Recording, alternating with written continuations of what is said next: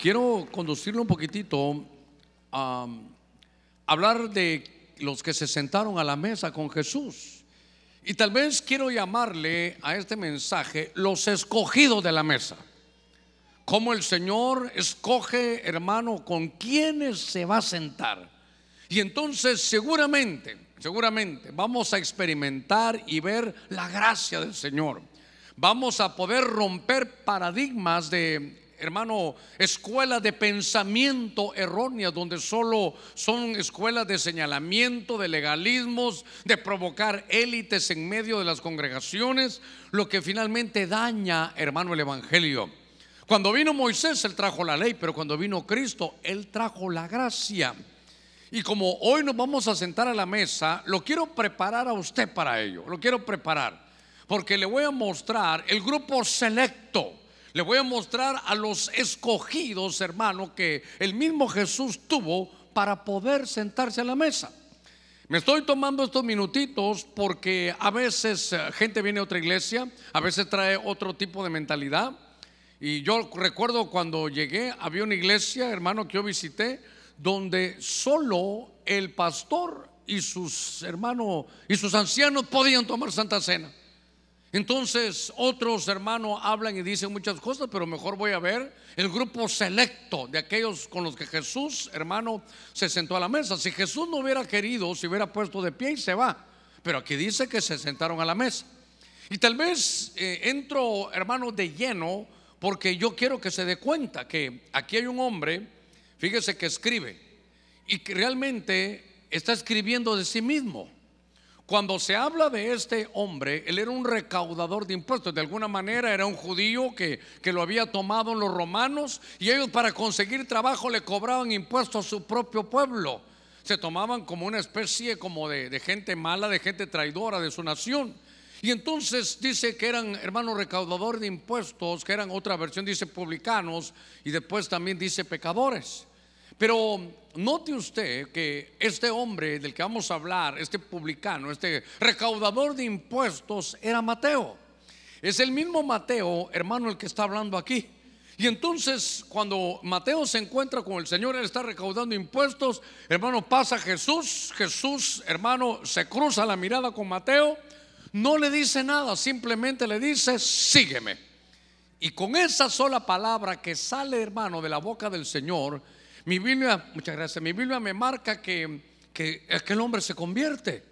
Y lo primero que hace es, se va a sentar a la cena, le dice, Jesús te invito a que te, a la casa para que vayas a sentarte ahí, ¿con quién? Con sus amigos.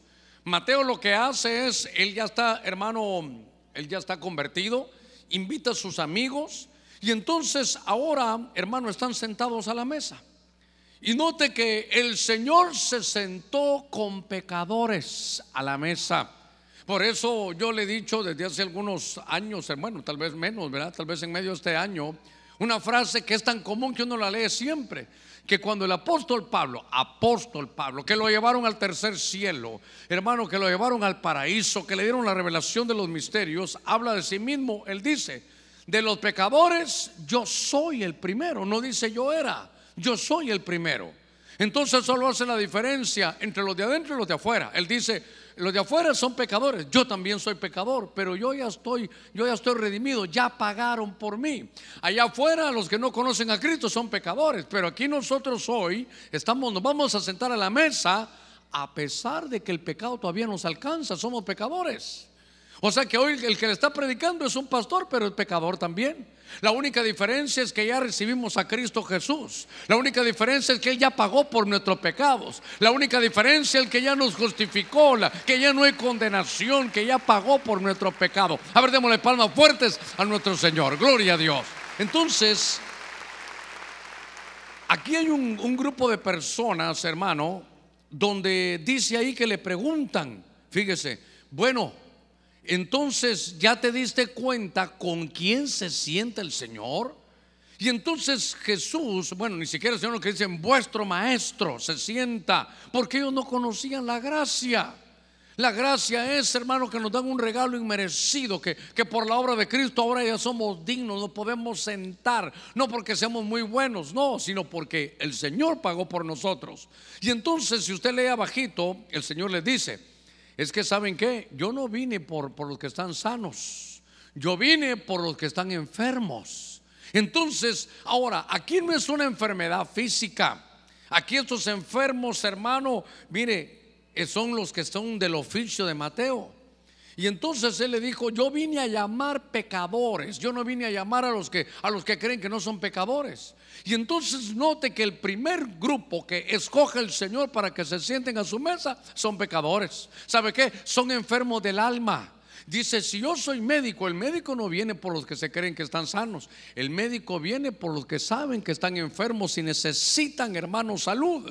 De tal manera que hoy que nos sentemos a la mesa, traemos enfermedades del alma, traemos sentimientos, hermano, del alma que a veces no podemos controlar. Y entonces dice el Señor, el que reconozca que está enfermo, le tengo una buena noticia. Siéntate conmigo a la mesa, Señor, ¿será que yo puedo? Si yo soy pecador, sí, yo quiero, mire el Señor, yo quiero sentarme contigo. Porque sé que en tu alma todavía hay enfermedades y yo quiero sanarlas. Cuando empiezo a, tomar, hermano, este tiempo aquí con usted, cuando leí ese pasaje, dice, dije yo, me voy a dar a la tarea de buscar si entonces entre los escogidos, miren los grupitos que eligió el Señor. Y espero que en alguno de ellos, en algún momento estemos nosotros. Porque en algún momento ahí vamos a estar. Pero entonces vi yo aquí con quienes escogió Jesús, hermano, sentarse. Déjeme entonces ya tomar unos, unos minutitos después de estos siete minutitos de introducción porque yo quiero que sepa que usted tiene derecho a sentarse a la mesa. Yo quiero que sepa que usted es de los escogidos. Lo que pasa es que eh, cuando miren ahí los escogidos de la mesa, alguien que no ha oído el mensaje dirá la élite, los, los, los impecables, los que no pecan, los que hasta cuando hermano levantan la mano se le mira como que tuvieran alas. De eso no hay si somos raza humana con necesidades. ¿Y sabe qué? Bendito el que reconoce su situación. Bendito el que sabe que hay una enfermedad, hermano, en su alma, porque hoy vino a una buena mañana. Hoy el Señor va a sanar esa enfermedad del alma. Hoy cuando comamos del pan y bebamos del vino, recibamos la bendición, Dios va a actuar. Ahora, entonces empecé a ver esto y fíjese que me llamó la atención. Venga conmigo el Evangelio de Juan. En el capítulo 13, verso 28 Aquí hay otro de los escogidos. Pero fíjese qué cosa esta. En Juan 13, 28 dice mi Biblia, pero ninguno de los que estaban otra vez sentados a la mesa entendió por qué él dijo esto. Mire qué cosa esta ahora. Entonces ahora entre los escogidos para la mesa, el Señor elige a unos que se sentaron ahí, hermano, pero ni entendieron qué es lo que estaban haciendo. Yo no sé si alguna vez usted se sentó y solo dijo, vino a la iglesia, hermano, y dijo, ¿y hoy, domingo? ¿Y qué están repartiendo? Pan y vino.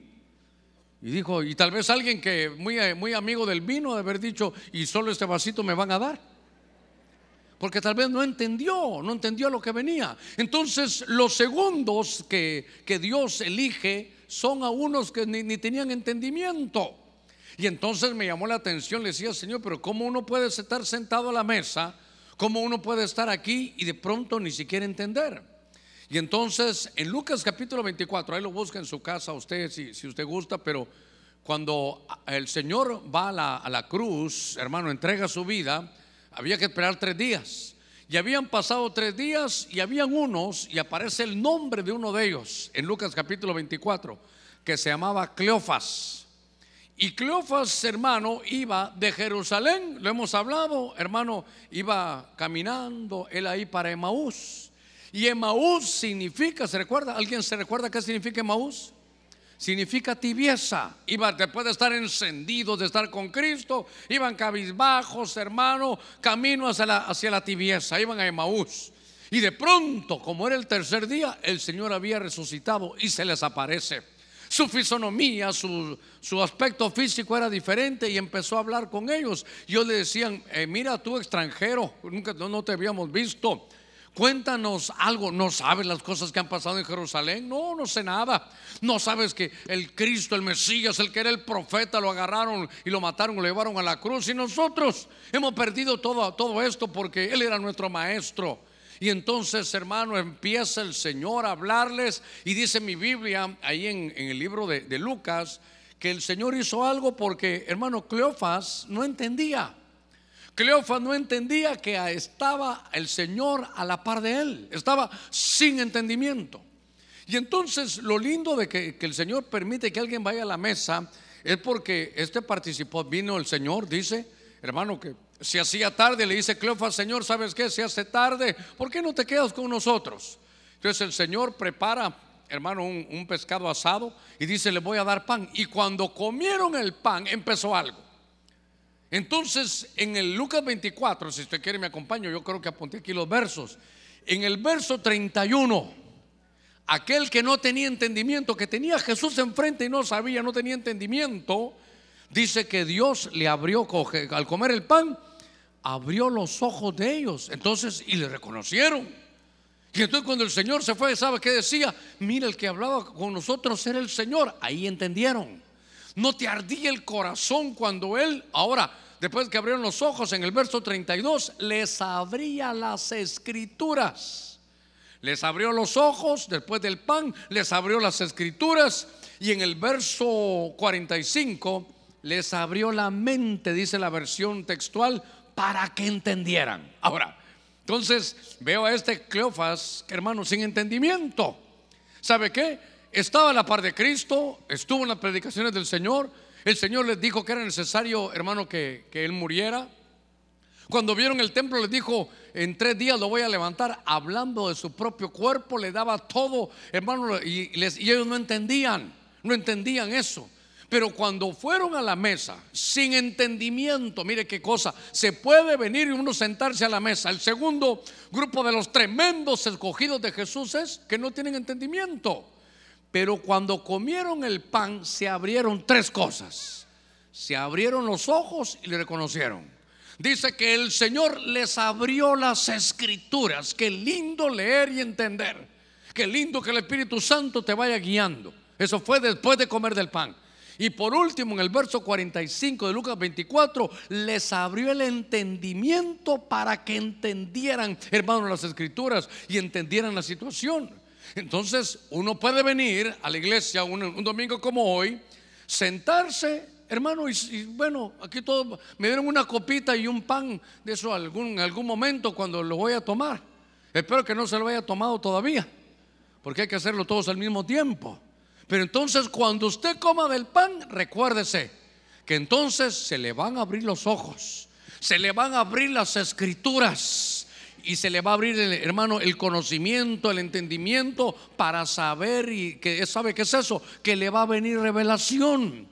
Que usted solo va a abrir la Biblia y pasajes que antes no entendía lo va a entender. Promesas que usted pensó que eran para otros, el Espíritu le dirá, eso es para ti. Dice la Biblia que vamos a caminar en una calzada que por torpe que seamos, va a haber una voz que nos va a ir hablando. Eso es que nos abren el entendimiento. Entonces, el segundo grupo eran gente sin entendimiento. Pero ¿por qué el Señor lo permite? Porque Él te va a abrir los ojos. ¿Qué más te va a abrir? Las escrituras y la mente para que puedas entender. Entonces, eso me, al estar leyendo anoche, hermano, esto, después de que tuve algunos compromisos ayer, yo a mí que el sábado siempre me gusta quedarme en la casa para tener tiempo, leer, meditar y orar, pero ayer tenía varios compromisos.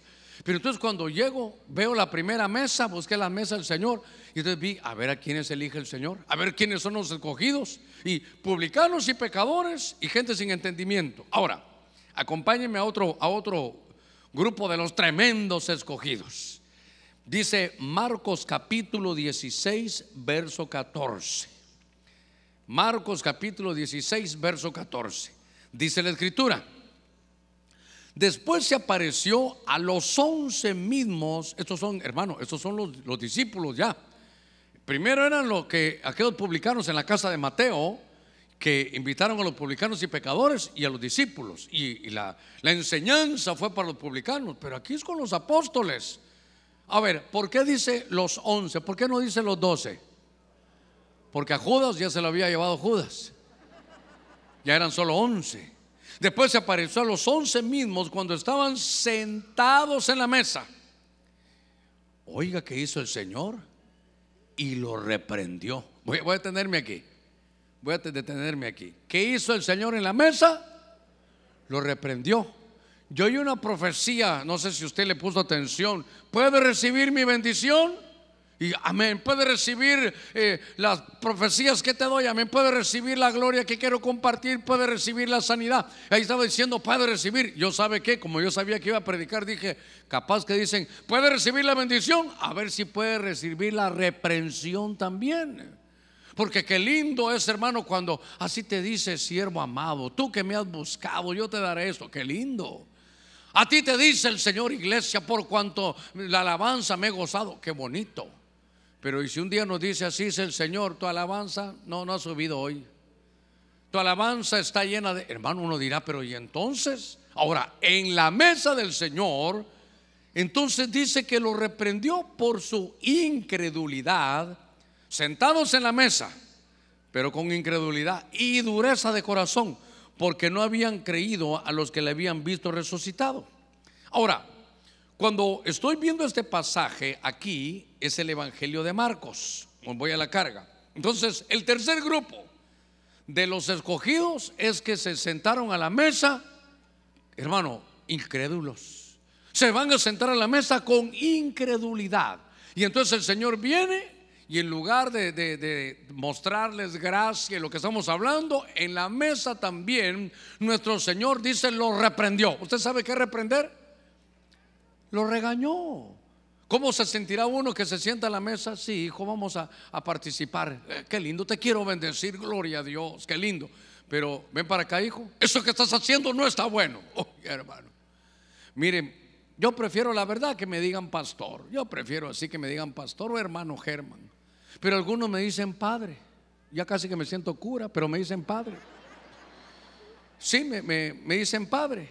Y mientras yo los bendigo y les digo que qué bien van, oye hermano, solo falta que, que me arrullen y me carguen. Conocí un hermano, no, no, no de aquí de San Pedro, cuando recién vine, era allá hermano de otro lugar, de otro departamento. Y me dijo, Germán, desde que te conocí realmente, qué bendición. Una vez, hermano, llegué, nos vimos, hola hermano, ¿cómo estás? Hermano, un hombre, un hombre así grande, me, me cargó y me hizo así, mire. qué bendición verte, Germán, qué lindo. Y yo dije, pues, Dios mío, este amigo sí, me quiere mucho, ¿verdad? No sé qué día dije algo que no le gustó y saca un libro en contra de mi hermano, que es herético, que es hijo del diablo, que cuidado con él. Y dije yo, ¿y la cargadita? Por eso, mientras todo va bien, padre. Cuando doy una regañadita, hasta me recuerdan a mi madre. Entonces mejor digo yo me quedo como, como pastor, mejor que lindo, yo me, me siento honrado de ser pastor. Bueno, después de esta reprensión, ¿verdad? Aquí dice sentados a la mesa y lo reprendió por su incredulidad. Pero este es el Evangelio de Marcos. ¿Quién narra, hermano, el Evangelio de Marcos? El que lo escribe Marcos, pero ¿de quién es ese Evangelio? Ese Evangelio es de Pedro. Cuando usted lea Marcos, realmente tendría que decir, este es el Evangelio de Pedro pero como Pedro era del vulgo y sin letras, se lo escribió Marcos. Entonces Marcos solo era el, escriba que le iba poniendo ahí las notas. Entonces aquí, oiga, es un incrédulo, pero, pero no es Tomás. Si a mí me hubieran dicho un incrédulo, hermano, yo pongo a Tomás, pero aquí este Pedro lo está, lo está contando. Y entonces el Señor, hoy que nos sentemos a la mesa, hay otro grupo que uno puede sentarse con incredulidad. Y hermano, y si hay algo que, a ver, Mire, ¿sabe cómo veo yo? Dios en cada culto envía espíritus ministradores. Dice la Biblia en Hebreos capítulo, creo yo que es uno, dice hermano que los ángeles son espíritus ministradores que Dios ha enviado a la iglesia para, para, para bendecirnos y, y darnos esas cosas hermosas.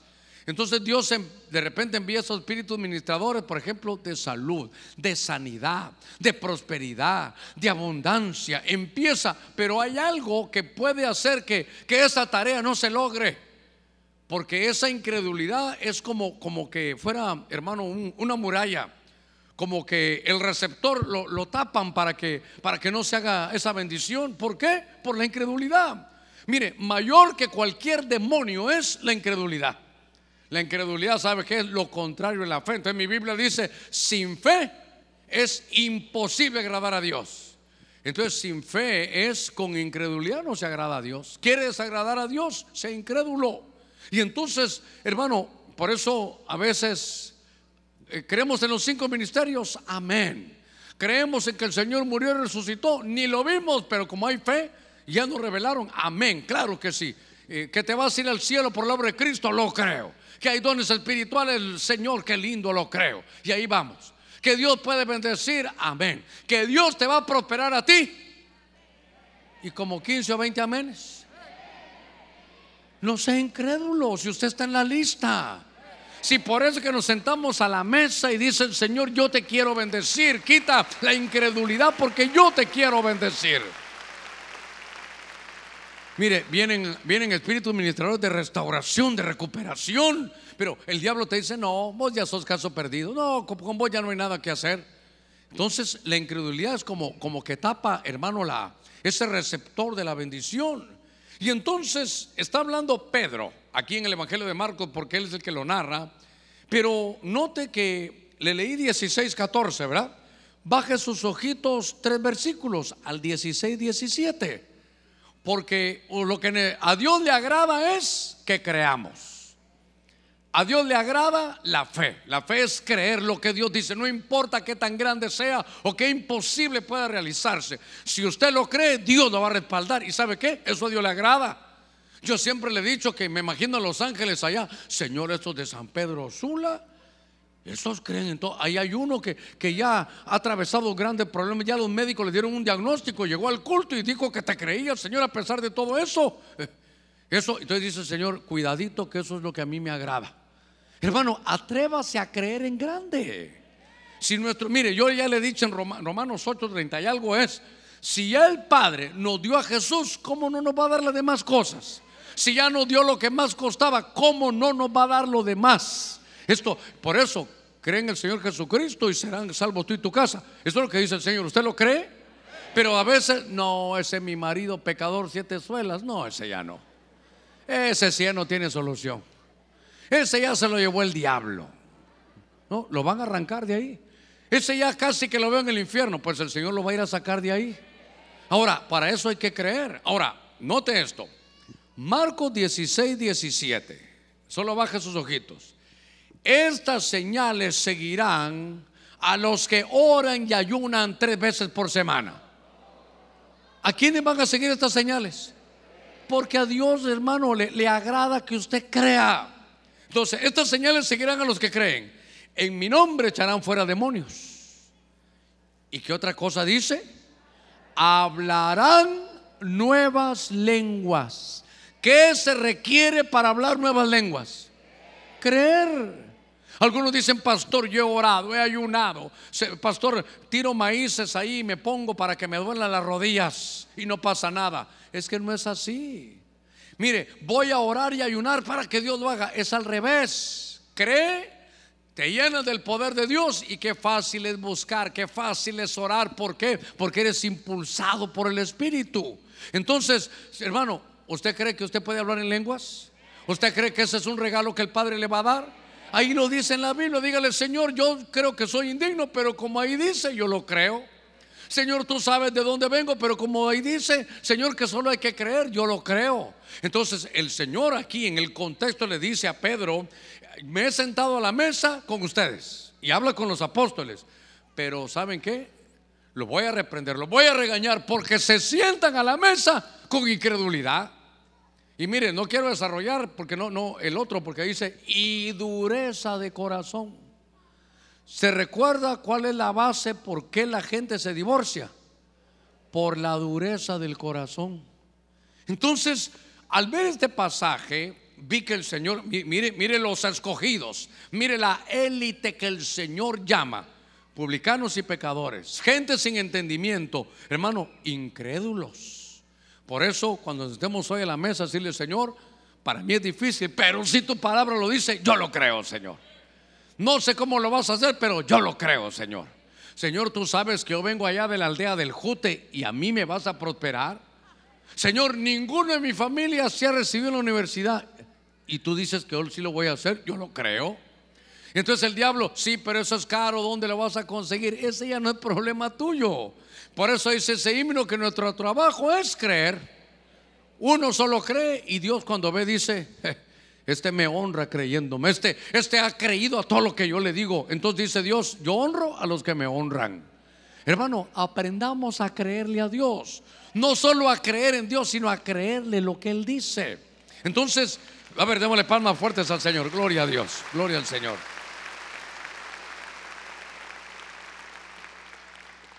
Entonces, seguí leyendo aquí con usted antes de que participemos del pan y del vino, que vamos a estar sentados en la mesa.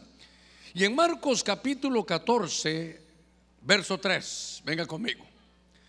Estaba él ahora en Betania, sentado a la mesa. Miren, ¿en qué mesa se sentó?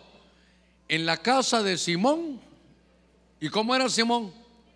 Ah, entonces los cuartos elegidos después de publicanos y pecadores, de gente sin entendimiento, de incrédulos, es que se puede asentar a la mesa un leproso. Y entonces dice que vino una mujer que tenía un frasco de alabastro con perfume de nardo puro de gran precio. Quebrando el frasco de alabastro, lo quiebra y luego lo derrama sobre la cabeza de Jesús. Aquí tengo que hacer de las dos historias, hermano, una sola. Primero que el Señor elige sentarse a la mesa de Simón el leproso. Si lo quisiéramos aplicar, ¿qué es un leproso? Un leproso es un marginado. Eso es la verdad. Aunque puede molestar, es un marginado. Es alguien que pertenece al pueblo, pero siempre está afuera, siempre está afuera. Y afuera es donde la gente hacía sus necesidades. Es, que, es decir, que se conoce las inmundicias del pueblo. Mire qué cosa. Un leproso es aquel hermano que, está afuera, que nunca entra, es del pueblo, pero siempre está allá afuera, marginado. Y entonces dice el Señor, me voy a sentar con los que se creen marginados. Y se va a sentar a la casa, hermano, de este Simón el leproso. Pero estando en la casa de él, hay una lección que el Señor quiere dar. Y llega una mujer que algunos otros pasajes paralelos dicen que tenía una mala fama pero ella tenía un ahorro como se hacía antes. Ella tenía, hermano, un frasco de alabastro que era una especie de, empaque, pero de piedra, donde se iba poniendo, hermano, ahí ese, perfume que la Biblia menciona en algunos otros pasajes que costaba 300 denarios. Y si usted se da cuenta, en el salario mínimo que había en aquel tiempo era un denario al día. Es decir, que era un salario de 300 días. 300 dentro de 30 es un salario de 10 meses, eran sus ahorros. Para que usted entienda, ponga su salario y póngale un cero más a su salario, eso es lo que costaba. Ese era el, el ahorro que ella tenía, hermano, el de gran precio. Y cuando ella está en la casa, que ve sentado, hermano, ahí al Señor, Estando él sentado, el Señor en la mesa, esa mujer quiebra, hermano, su, alabastro, la casa se llena de olor y ella derrama su perfume sobre Jesús. Y entonces, si usted puede leer la historia, ahí, hermano, ella rompe ese, ese frasco y entonces, usted sabe que siempre, siempre va a haber, siempre, hermano, siempre hay gente que alega, ¿verdad? Hermano, mire, no se puede hacer nada, que siempre hay algo que alegar. Hermano, si, si sino que el color del traje, que el como una mujer que vino aquí el día de la inauguración de la iglesia y entró. Y no sé qué fue lo que dije yo, que aquí solo gente, hermano, que tenía riqueza venía. Dio la vuelta y se fue. Otra entró y dijo, uy, el techo negro, tinieblas hay aquí. Y se fue. Ay, Dios mío, hermano. Otro hermano que el traje muy apretado, se fue. Otro que, uy, la corbata le inventaron unos gays, no sé qué. Hermano, Dios santo. Usted, se va a dar cuenta que nunca se queda bien, hermano, nunca se queda bien. Siempre va a haber quejas y de todo. Y entonces está Jesús y le dan una queja a Jesús. Y le dicen, qué barbaridad esta mujer, qué desperdicio. ¿Cómo agarra el salario de 300 días? ¿Cómo agarra sus ahorros de 10 meses de sueldo? Y lo derrama en Jesús. Eso sí, mire qué bonito se oye. Eso sí hubiera dado a los pobres. Hay un hombre de, yo la verdad, del corazón lo bendigo, lo bendigo. Es que no le iba a decir de dónde es, pero es de ahí, de Choluteca, me dijeron. Pero yo no le voy a decir de dónde es. ¿Y sabe qué dijo él? ¿Por qué no venden una de esas pantallotas? Y con la venta de eso se lo dan a los pobres. Yo dije yo, ahí está, Marcos capítulo 14, dije yo. ¿Por qué? ¿Cómo es posible que gasten tanto en el Señor? Eh, si esto no es mío ni es suyo, esta es la casa del Señor. Este, para el Señor, hermano, es lo mejor. Hay que dar lo mejor. Hay que derramar lo mejor sobre el Señor. Usted sabe que dijo Jesús, si a los pobres siempre los van a tener. Mire que mire qué lindo esto. Ustedes, pueblo de Dios, a los pobres siempre los van a tener. ¿Qué está diciendo? Usted no va a ser pobre, usted va a ayudar a los pobres. Entonces, si usted viene y vino pobre, el Señor va a empezar a trabajar en su mente. Porque así como piensa el hombre, así es el tal. Usted va a descubrir que el proyecto de Dios es bendecirlo, que él siendo rico se hizo pobre para enriquecerlo. La vida va a empezar a cambiar y cuando usted tenga va a ayudar a otro para sacarle lo mismo. Entonces eso es un círculo, hermano, virtuoso. Pero entonces le dicen, ¿saben qué? Déjenla. Buena obra ha hecho esta mujer. Mire qué, qué cosa esta. Te quiero dar esta lección. Una buena obra ha hecho. En la casa del leproso lo invitó, le dijo, te voy a dar una lección si vas a dar algo para, para Cristo, da lo mejor. Mire, yo, yo sé que usted lo sabe. La iglesia comenzaba, estamos en el garage de la casa. Y entonces la iglesia empezó a crecer, compramos aquellas sillas de plástico. Ah, nos pasaron tantas cosas en esas sillas de plástico. Una vez llegó un hombre, hermano, a la, a la iglesia y su esposa lo invitó, pero él, hermano, burlándose, haciendo burla de los himnos, y hermano, y entonces él decía, levanten la mano, y él, yo estaba atrás, hermano, y ¿verdad? estaba en las dos cosas, en el culto y viéndolo a él, y le decía, yo no voy a hacer eso. Cuando el hermano que dirigía, levante la mano, si él le bajaba la esposa, le bajaba la mano a la esposa, no hagas eso. Y él decía, hazlo, no, dijo, no, así todo el culto, hermano. Y de repente dijo, todo de pie, dijo, me voy a sentar, y se sentó. Y cuando se sentó, ¿se recuerda cómo son esas sillas plásticas? Las patas no dieron, hermano. Y se abrieron las patas de la silla y ya no pudo hacer nada. Y cuando siento, ¿y sabe qué cantábamos? Los muros caen, los muros caen. Y cuando aquel muro da, cuando él siente ese Señor, aquí tiene los pies, mire. Yo solo dije, gracias Señor, le dije yo. Como dice que hay que dar gracias en todo. Entonces le estaba contando que la iglesia comenzaba. Entonces compramos de esas sillas plásticas. Y una hermana con una buena, un buen, tal vez sentido, pero no con entendimiento, me dijo, yo le voy a traer sillas, pastor, y me trajo unas sillas. Hermano, sillas de tres patas. Cuando yo empiezo a bajar del carro y agarro una silla y tiene tres patas. Y después veo unas bancas, hermano, que eran así de como de seis, tenían solo cuatro. Y entonces cuando yo le dije, hermana, perdone, ¿y esta silla? No, mire, pastor, la puso, mire, pone esa pierna así y ahí se queda. Eso sí, no se puede dormir, pero ahí se queda. Entonces le dije, hermana, me da mucha pena, de verdad que tengo que recuperar ese carácter de ir y decir las cosas de frente. Me da mucha pena, hermana, pero mire, si fuera para mí, me la mando a componer.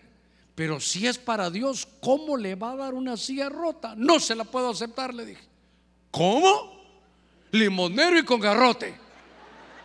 Le dije, no me malentienda, pero yo no puedo recibir algo así para el Señor. Pero, pero, y entonces, llévese la hermana. Ah, bueno. A ver, súbanlo todo. No solo las sillas. Yo también me voy de esta iglesia. De mejores lugares me, han corrido. Gracias a Dios regresó a los tres meses. Yo, yo cuando regresó dije, habrá traído sillas nuevas, dije yo, pero no, no trajo nada. Ahora, ¿cuál es la lección? Entonces recuerda el Señor en Malaquías, dice, tengo contra ustedes que me traen una ofrenda y me traen una, una ovejita que viene con defecto, que viene coja, que le falta un ojo, que le falta una oreja. Me dan a mí lo, lo, lo que está enfermo, lo que está malo. Le puedo dar un consejo, hermano, en la mesa. Dele al Señor lo mejor. Si le va a dar al Señor, dele lo mejor. Si va a cantar, cante lo mejor que pueda. Si va a aplaudir para Él, dígale, Señor, esta es la gloria para ti. Voy a aplaudir, es para ti. Esto no es para el predicador ni para el equipo de alabanza. Esto es para ti. A su nombre. A su nombre. A su nombre. La gloria es para Él. Lo mejor es para Él. Nuestro tiempo es para Él. Nuestra fuerza es para Él. Eso es darle a Él lo mejor. Entonces, en la mesa le dijo al que tenía problemas en la carne, te voy a dar una lección. cuando me ves, dame lo mejor. Y le voy a decir algo, le aseguro que así. Algunos familiares le van a decir, ¿y fuiste al culto el domingo? Sí. Y en la tarde también vas a ir, no te cansas. Algunas mujeres le van a decir, fuiste al culto el viernes y ahora también el domingo. Si querés, llévate tu cama. Hermano, mire, este, ¿sabe qué? Está bueno que te hagas evangélico, pero no de esos locos rematados, hombre. Llévalo con paz, llévalo tranquilo, eso todos los días. Está bien que vayas al culto, qué sé yo, dos veces al año. Ay, hermano.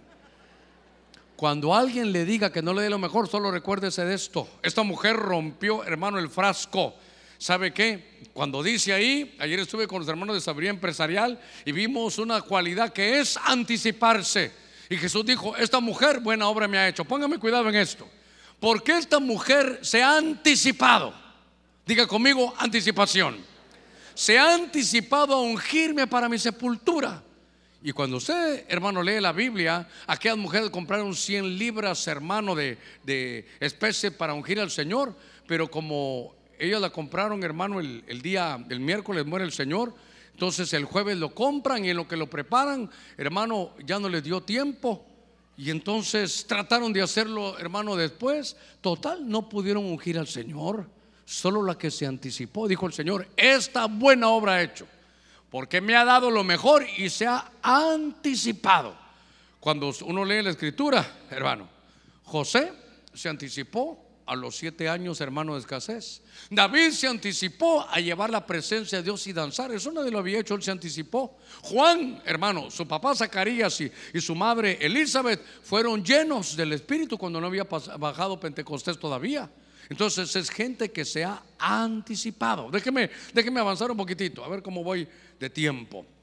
En Lucas capítulo 7, verso 36. Uy, diga conmigo, no me voy a enojar. Porque este es otro grupo selecto. ¿Ha apuntado los que el Señor los escogió? Los publicanos y pecadores, los sin entendimiento, los incrédulos, los leprosos. Pero oiga este, uno de los fariseos le pedía que comiera con él, un fariseo. Y entrando en la casa del fariseo, se sentó a la mesa. Cuando Jesús habla, hermano, de, diferentes eh, situaciones, había una fiesta que se llamaba el pan sin levadura. Y Jesús decía, el pan sin levadura hay que aplicarlo. Entonces dice, cuídense de la levadura de Herodes. Ahora, cuídense de la levadura de los fariseos. Si dice un pasaje de la escritura que no apunté, dice, cuídense de la levadura de los fariseos, que es la hipocresía. Entonces, este otro grupo selecto, el Señor fue a la casa de un fariseo. ¿Cuál era la levadura de los fariseos? Allá arriba, ¿cuál era la levadura? La hipocresía. Cuando usted va a buscar, es que la palabra suena muy fuerte, hermano, voy a tomar un poquito de agua para decírsela. la palabra es muy fuerte, es una, palabra, hermano, hipócrita. Mire, hay dos palabras que a mí me cuestan y ahí están en la Biblia. Una, maldito, me cuesta. Y la otra, hipocresía. ¿Qué tal que el Señor le diga, ven aquí todos los hipócritas? ¿Cómo se sentiría uno? Ahora, hay que ir. Hipócrita es, viene de una palabra griega que significa, ¿sabe dónde viene realmente el, el caldo de cultivo de esa palabra? Es de hacer teatro. Ese es un hipócrita el que hace teatro. ¿Cómo se hace teatro? Que a usted le dan un papel, ¿verdad? Un artista, le dan un papel que usted tiene que desarrollar. Usted no es, no es esa persona, pero tiene que desarrollar la vida de esa persona. Entonces, la hipocresía de alguna manera es fingir lo que uno no es qué sé yo, para ser aceptado, para que la gente diga, hermano, algo, para que la gente diga situaciones diferentes, pero, pero aquí la hipocresía, hermano, es fingir lo que uno no es. Y entonces yo quiero que se dé cuenta, por eso tengo que ser muy cuidadoso, insisto, no quiero ofender a nadie, pero en los elegidos a la mesa había gente que se sentaba, para que se lo voy a poner ahorita, ya le voy a echar un poquitito de agua para que no quede tan espeso, es que finge ser otro. A ver, tal vez el, mensaje lo puedo enseñar mejor cuando Jacob quería la bendición. Cuando Jacob quería la bendición de su papá, ¿se recuerda qué hizo? Fingió ser otro, fingió ser Esaú y todavía le pregunta el papá. El papá dice, mira, no, no, no veo bien, pero yo oigo que la voz es de Jacob, pero, pero acércate. Ah, le dijo, pero como se puso el hermano ahí, como él era lampiño y su hermano Esaú era velludo, se puso piel ahí de hermano de cabra y, mmm, sí, sí, pero, pero, pero a ver, cuéntame, te voy a bendecir, ¿quién eres tú? ¿Y qué contestó Jacob? Yo soy Esaú. mire esto, de pronto cometemos un error, que queremos, hermanos, ser una cosa que no somos que pensamos que para ser bendecidos tenemos que ser gente que no somos. Y por eso este, esto, se, hermanos, se, se hablaba a los fariseos. Porque el Señor decía, ustedes fingen con sus largos vestidos blancos, hermano, ser muy santos, pero por dentro, dice, son como, como un, un lugar de muertos, de huesos secos, decía el Señor. Ustedes fingen ser algo. Hermano, ¿alguna vez usted ha fingido ser otro? ¿Alguna vez ha fingido ser lo que no es? ¿Alguna vez ha fingido que no mira una cosa y la está viendo? Yo se lo pongo así facilito. No ha ido usted en la calle y va una persona que a usted no le cae bien. Y entonces se hace como que viene a componer y ahí está el otro atrás, pero usted finge que no lo ve. Pero la palabra es muy fea, muy, muy dura, porque es hipócrita, muy feo. Pero entonces lo que, lo que yo quiero aplicar es que Jacob dijo, yo voy a fingir otro para que Dios me bendiga. Entonces algunos, diga conmigo, aquí no hay ninguno. Pero algunos, ¿sabe qué? Cuando vienen al Evangelio quieren ser otros. Entonces, hermano, cargan su Biblia y van hasta caminando viendo para el cielo. Hermano, buenas tardes. Que Dios lo guarde y lo bendiga, siervo de Dios. Hermano, ahí va. Fíjese, ese no es usted. Entonces le quiero decir algo. Dios a usted lo conoce desde que está en el vientre. Dice, yo te conocí cuando estabas en el vientre, cuando eras un, un, golem en el hebreo, cuando eras un embrión y hay un libro escrito acerca de ti. Por eso, hermano, qué tremendo, ¿verdad? Porque, porque Dios lo conoce a usted me conoce a mí. Entonces, ¿sabe qué? A Dios le gusta la verdad en lo íntimo. A ver, ya viene la Navidad, se acercan los Reyes Magos, hasta Papá Noel andaba por aquí hoy. Pero de repente algunos, algunos que no vinieron hoy, solo oír un vaso con hielo así, solo el ruidito ese de los hielos los traslada cuando antes hermanos echaba sus traguitos. Otros en esas fiestas, hermano, están va de respirar todo el humo del cigarro porque hasta el golpe hacen con el humo que hay ahí de los santos, hermano. Y mire, yo me voy a poner de ejemplo, por favor, pero, pero qué mejor vida que la mía. Y yo recuerdo cuando me convertí al Señor, sí, Señor, usted lo sabe, se lo he contado, yo te acepto, aquí estoy. Y entonces me recordé, porque tenía los cigarros aquí en el calcetín. Y entonces me recordé, le dije, Señor, solo hay un lío. Y yo, ¿sabe qué dije yo? ¿Qué estoy haciendo? Me estoy haciendo evangélico. Qué vergüenza, pero es que, Señor, yo creo en ti, solo te pido algo y entonces me quedaban dos cosas, decir la verdad o fingir otra. Entonces hubiera podido decir, Señor, aquí cargo cigarro, pero qué asco, a mí ni me gusta eso, Señor. Pero esa no era la verdad. Entonces le dije, Señor, seguramente el Espíritu me impulsó a decirle la verdad, Señor, aquí estoy, te estoy recibiendo, me estoy dando cuenta, yo llorando, diciéndole, Señor, cámbiame, mírala, perdóneme por la, la palabra, mírame la basura que soy, ayúdame, Señor. Y entonces después dije, y ahora cuando salga de aquí me quiero echar mi cigarrito. Me hubiera gustado, hermano, salir del culto, el Germán antiguo, mejor digamos Roberto, y agarrar, hermano, mi cigarro afuera y, ay, Señor, ahora soy cristiano. Ayúdame, Padre Santo. Ayúdame también con esta, Señor. Pero ¿sabe qué le dije? Yo hubiera para decirle, Señor, a mí no me gusta, pero llegué al culto y con los belmos de suave en el calcetín, hermano. Entonces, ¿sabe qué? Le dije, Señor, te puedo decir la verdad, me encanta fumar. No, no me gusta, me fascina. Me siento, Señor, yo soy del maratón, pero me siento de la máquina sacando humo, Señor. sacando humo. A mí me gusta sacar humo. Usted sabe que dijo el Señor, ¿te gusta sacar humo? Sí. Te voy a quitar el tabaco y te voy a hacer sacerdote para que ese humo ahora del incienso suba día y noche. Te voy a cambiar. Pero es necesario que digas quién eres. Dios te ama tal como eres, hermano. Así que cuando sea evangélico no implica que ahora hable diferente o que ahora camina diferente. Ahora, como que se fuera a casar, hermano. Como cuando se casó Ana, ¿se recuerda? Me fui para atrás yo, de repente se, de repente se arrepentía. Dios lo quiere como usted es. Dios sabe cómo es usted. Pero ahora, ahora, nadie me va a malentender y va a salir. Sí, tiene razón, hermano Germán. Yo era ladrón, así que voy a salir, me voy a robar celulares aquí, me voy a robar Biblias aquí, porque eso es lo que yo soy, Señor. No, no, no. Usted es lo que la Biblia dice que Dios dice que usted es. Mi Biblia dice, tú eres la sal de la tierra. Mi Biblia dice, tú eres la luz del mundo. Mi Biblia dice, tú eres real sacerdocio, gente santa. Tú eres un producto de Dios, hermano, para bendecir esta nación. Ese eres tú. Ahí, hermano, con tu carácter, tu debilidad, tu personalidad, Dios lo va a ir haciendo diferente. Pero entonces se sentó a la mesa como Esaú, no, como Jacob. Bueno, al fin, ¿quién es? Usted tiene que decir, Señor, este soy yo. Y si usted tiene alguna habilidad, Señor, te voy a decir la verdad. David decía, Señor, yo descubrí un secreto. A ti te gusta la verdad en lo íntimo. Si hoy va a tomar la mesa, hermano, vamos a participar de la mesa del Señor, vamos a tomar del vino y vamos a comer del pan, dígale su verdad, dígale su realidad.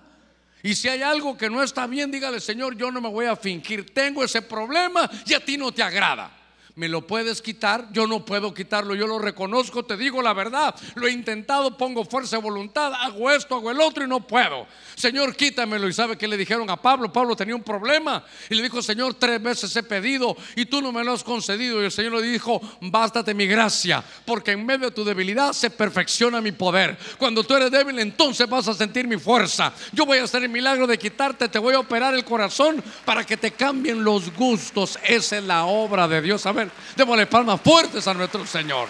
Este es el Evangelio. Hermano, alguien le leí esto, usted es original, no hay otro como usted. No se muera siendo una copia. Había unos niños, yo quiero ser como usted, hermano Germán, ni saben el lío que van a tener. Dios le dio a cada uno, Dios lo ama a usted como es, no, quiere hacer otro. Si usted es doctor, no está envidiando a los arquitectos. Déjenlos que ellos diseñen, usted opere. Si eso es lo suyo. Dios lo va a bendecir a usted, aunque usted sea Jacob y no es Saúl. Pero mire, mire a Jacob, ¿quién eres tú? Bendíceme. Ah, entonces para que me bendiga digo que soy Esaú. No, hermano. Si Dios a usted lo escogió desde antes de la fundación del mundo, hermano, a ver, ¿Dios lo sabe todo o no?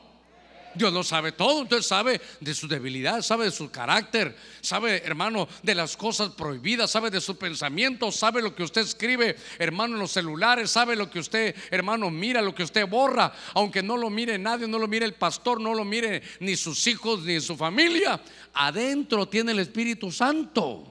Y eso va a hacer que nadie lo mira, pero el Espíritu Santo le dice, eso no es correcto entonces usted dice, Señor, ayúdame por favor. Yo quiero dejar de hacer esto. Esto no te agrada. Pero Señor, a mí me agrada, a mí me ha llenado, pero sé que esto me ha llenado de corrupción. Ayúdame. Entonces dice el Señor, lo voy a hacer. ¿Sabe qué hermano? No te finjas ser otro. Dios te va a bendecir como tú eres. Él ama la verdad en lo íntimo. Cuando hoy participe del pan y participe, hermano, del vino, dígale, tú me conoces, Señor. Y hay cosas que a ti no te agradan y no puedo yo, hazlo tú. Déjeme, déjeme avanzar todavía, me quedan unos minutitos todavía para, para que le lea este, estos pasajes. Aquí la cosa se va poniendo más fuerte porque publicanos y pecadores, sin entendimiento, incrédulos, leprosos. Y este hermano está, es hipócrita, pero ahora viene otro peor. Así que, así que póngase el cinturón de seguridad porque va a haber turbulencia. Dice Lucas 7, 49 y 50. Oiga otra vez, los que estaban sentados a la mesa con él, mire el grupo elegido del Señor. Mire, el Señor los eligió. Diga conmigo, el Señor los eligió. Mire, mire qué, élite. Mire, Él se sentó con ellos. Y mire qué bandidos. Y comenzaron a decir entre sí, ¿quién es este que perdona pecados? Pero Jesús le dijo a la otra y a la mujer, tu fe te ha salvado, vete en paz. Pero cuando el Señor estaba sanando a esta mujer, en la mesa había gente que estaba, hermano, murmurando. Ay, hermano, la lengua. Todos tenemos lengua, hermano.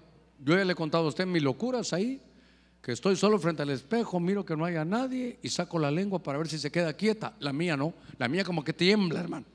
Como que, como que quiere hablar, quiere decir. Y recuérdese que lo que marca el destino, tú puedes marcar tu destino con lo que tú hablas. Dice que el poder de la vida y la muerte está en la lengua. ¿Cuántas veces hemos hablado? Pero, pero mire aquí, en la mesa y murmurando. ¿Se imagina usted? Hermano, con el pan, con el vino, que por cierto no lo tengo aquí, pero imagínense, aquí tengo el pan y el vino. Y vamos a orar y, aquí con el pan y... ¿Cómo viene aquella vieja aquí a la iglesia?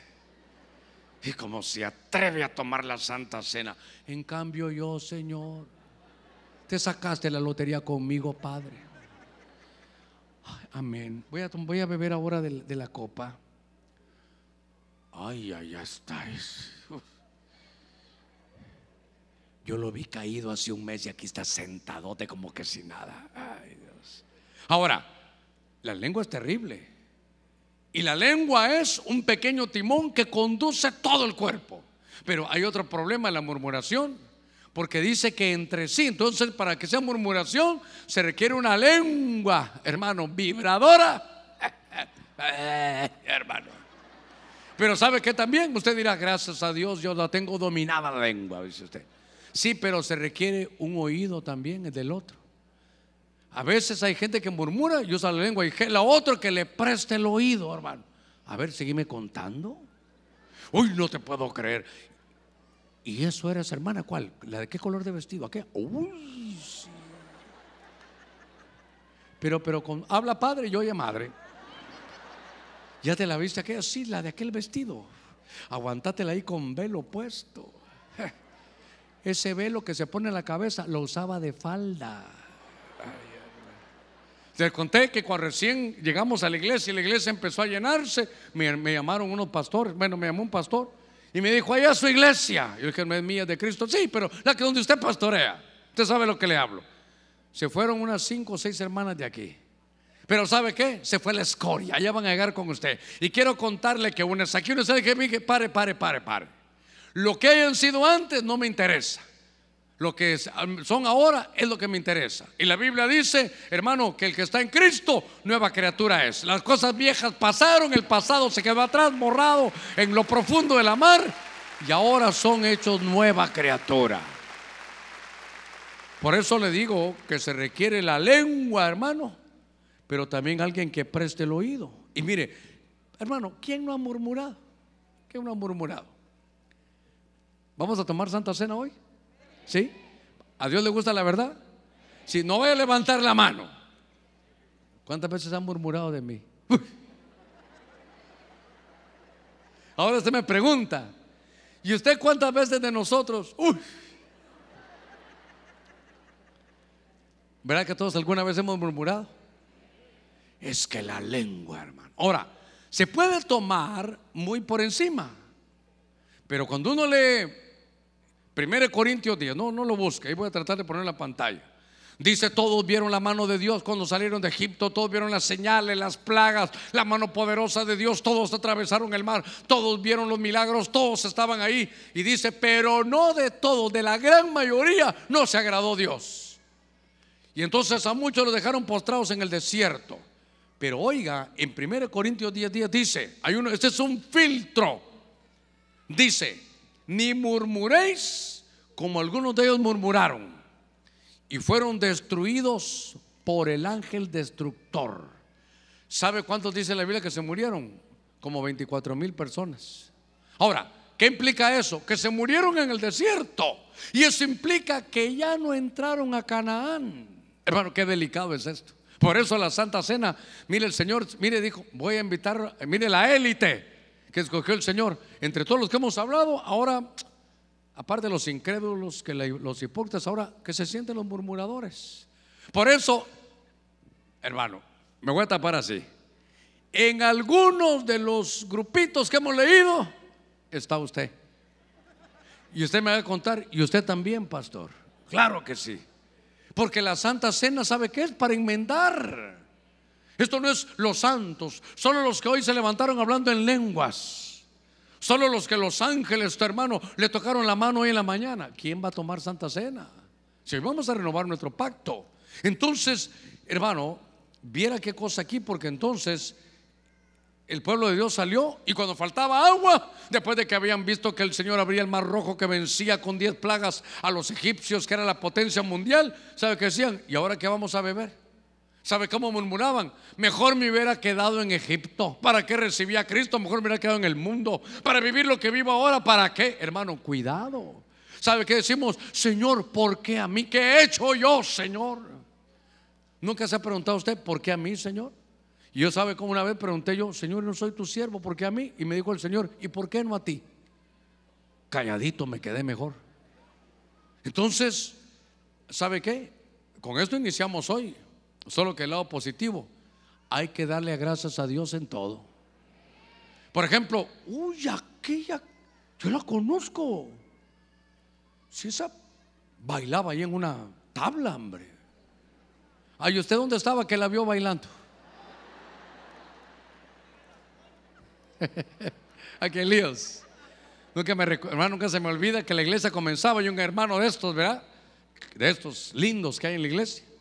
Llegó y me dijo, pastor, quiero decirle que dos hermanos estaban en el casino. Ah, eran las dos de la mañana y ahí estaban, pastor. Y hermano les dio que jugaron maquinitas, que apostaron en esto, que aquí, que allá. Y yo le dije, ¿tú lo viste? Sí. ¿Y tú qué estabas haciendo ahí? pastoreando a, los, a las ovejas. Déjeme que termine. Todavía hay un, grupo más, aparte de pecadores, de gente sin entendimiento, incrédulos, leprosos, hipócritas y murmuradores. Esta es la peor. Los que hermanos de la alabanza van subiendo. Mateo 26, 20, al atardecer, estaba otra vez el Señor sentado a la mesa con los doce discípulos. Y mientras comían, dijo: En verdad os digo que uno de vosotros me entregará. Dos cosas quiero decirle. Dos cosas. Lo primero es que hubo una profecía hoy que hablaba de las semillas. ¿Se recuerda? Si no estoy mal, creo que Gálatas 6, 7 dice, no os engañéis. Dios no puede ser burlado. Todo lo que el hombre sembrare, eso también cosechará. Eso dice Gálatas. Y entonces la profecía decía que has sembrado cosas buenas y las vas a cosechar. Pero también has sembrado semillas malas. Y la bendición que nos dieron es, pero yo las voy a, quitar, las voy a quitar esas semillas malas. Ahora, entonces quiere decir que entre los doce, imagínense, dos, cuatro, seis, ocho, ah, creo que hay hasta más sillas aquí en una línea. Que el Señor le dijera a los de esta línea, uno de ustedes me va a entregar, imagínense qué cosa. Entonces lo primero que quiero decirle es que por muy cercanos que estemos del Señor, en todos los hermanos, eran los doce apóstoles ahí, puede haber una semilla de traición. Una semilla de traición. No solo, no solo, a ver, no solo semilla de traición para el Señor, sino traicionar a tu jefe en el trabajo secular Traicionar a la persona con la que te vas a casar.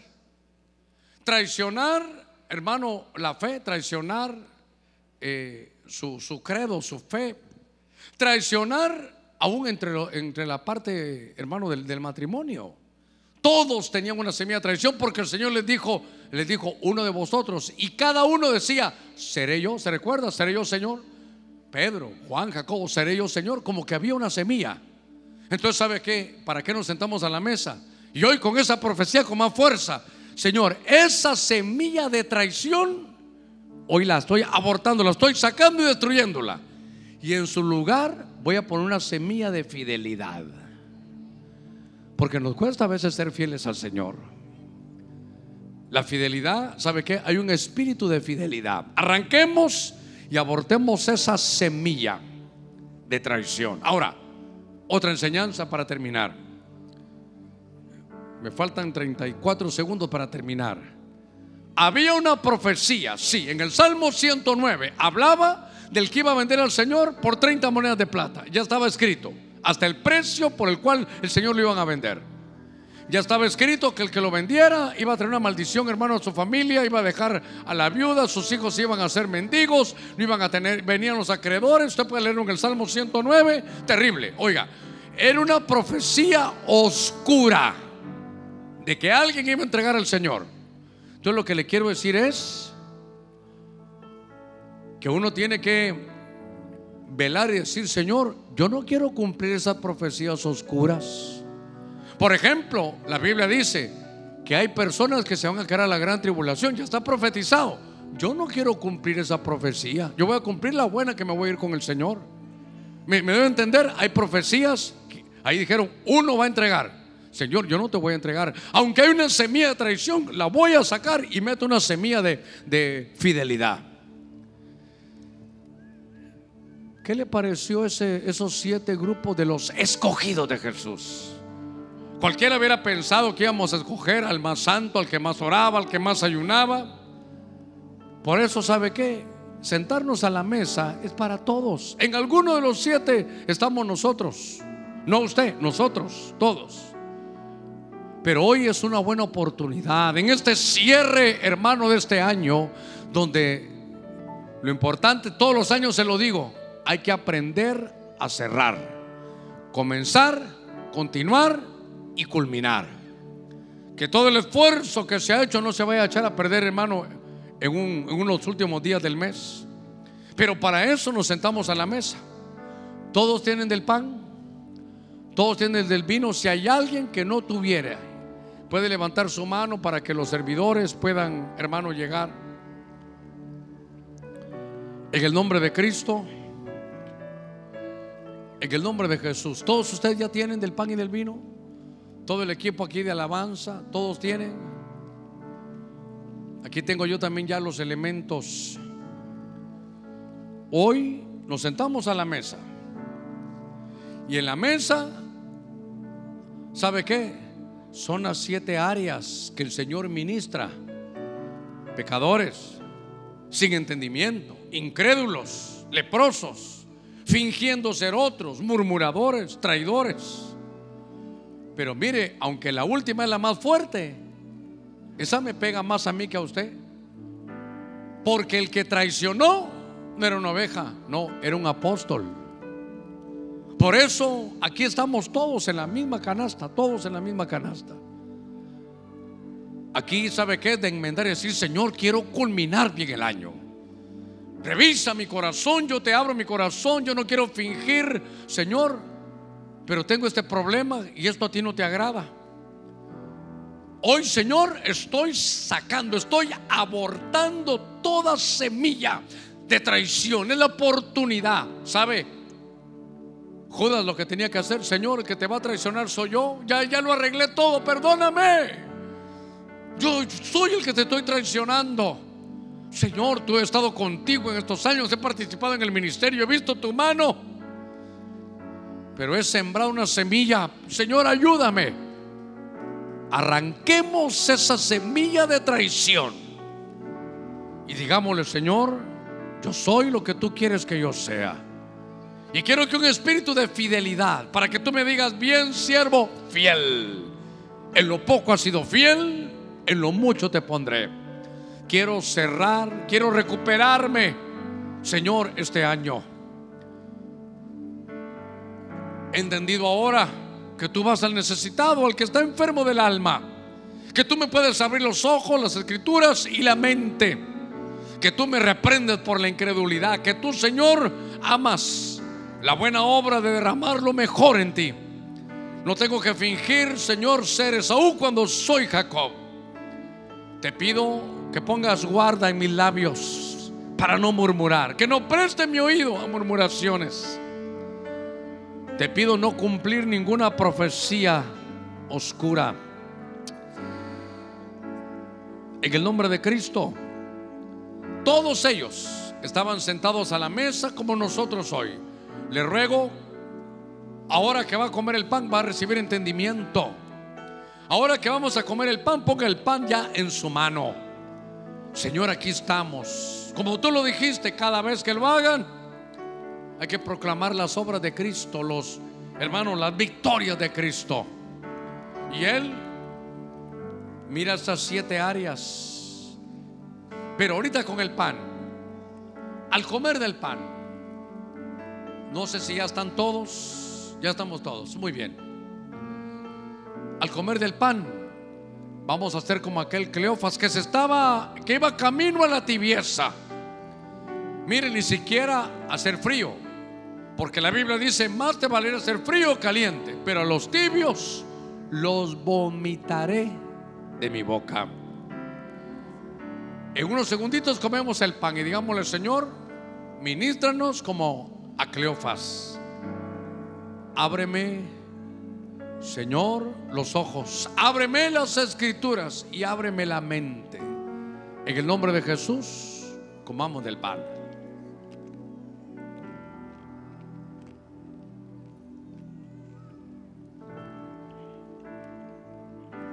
Al comer del pan, salimos de la tibieza. Dígale, Señor, quiero recuperar el primer amor, aquel tiempo de pasión, aquel tiempo de buscarte, aquel tiempo donde permití que tu Espíritu, Señor, me llenara, creciera, aquel tiempo de oración donde te buscaba, aun cuando estaba en lo mejor. En el nombre de Jesús, coma del pan, coma del pan. Y hoy el culto comenzó con darle gracias. Dígale, Señor, gracias porque yo estoy entre este grupo de las áreas que hay que ministrar. Sana mi alma. Mira los deseos prohibidos de mi alma. Ábreme los ojos. Las escrituras que estaban cerradas, ábrelas, Señor. Y mi mente para que pueda entender tus proyectos. Señor, me ha reprendido por la incredulidad. Quiero derramar lo mejor que yo tenga, Señor, sobre ti. Gracias porque me has amado tal como yo soy.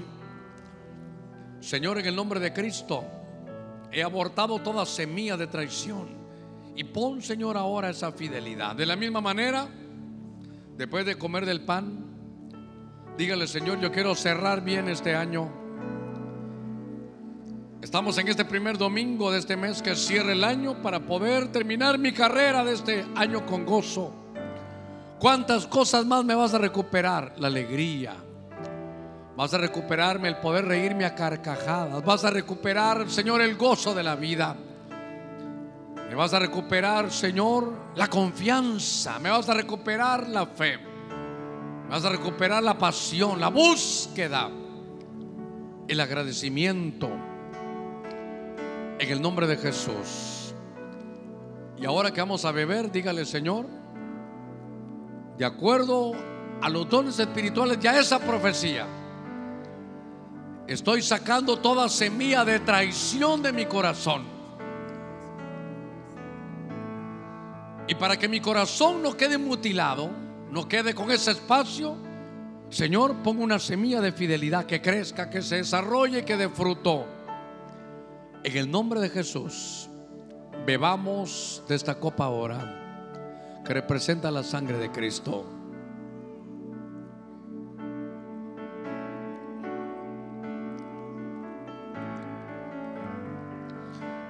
Gracias, gracias. Junto con el pan, junto con el vino, junto en la mesa, dice que había acción de gracias. Así comenzamos el culto. De acuerdo a lo que esté viviendo, no importa, dígale Señor, gracias porque si es dificultoso, me estás enseñando humildad. Si es económico, gracias porque voy a salir de esto, me estás enseñando a depender de ti. Si tiene que perdonar, gracias Señor por el privilegio que tú me das. Puedo perdonar a pesar del daño que me han hecho. Quiero ponerme en orden. En el nombre de Jesús, le voy a rogar que se ponga de pie. Quiero bendecirlo.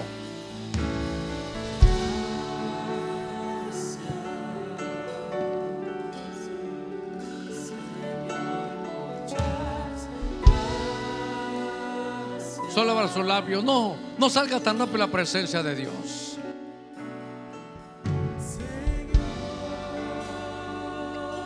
Abra sus labios, no es con la mente, abra sus labios. Gracias, gracias, gracias, gracias. Todo lo que venga de ti, bien recibido, gracias. Si son reprensiones que vienen de ti, gracias. Si son correcciones que vienen de ti, gracias.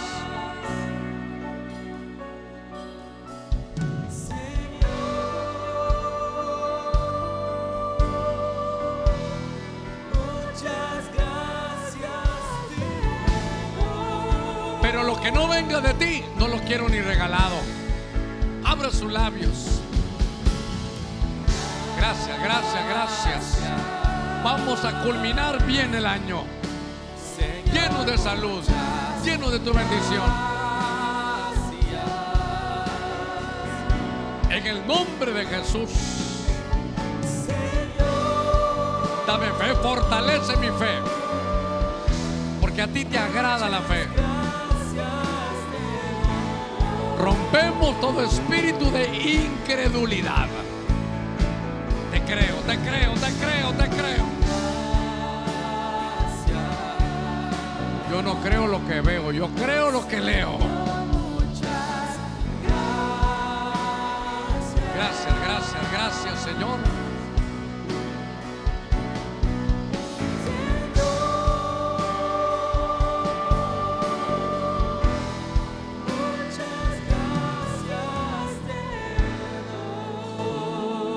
Con sus manos levantadas, Señor, gracias esta mañana porque pudiste ministrar estas áreas de mi corazón.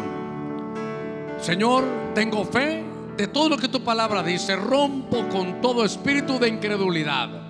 Tomo tu bendición. Me atrevo a creerte, a recibir tu bendición, a recibir tu reprensión.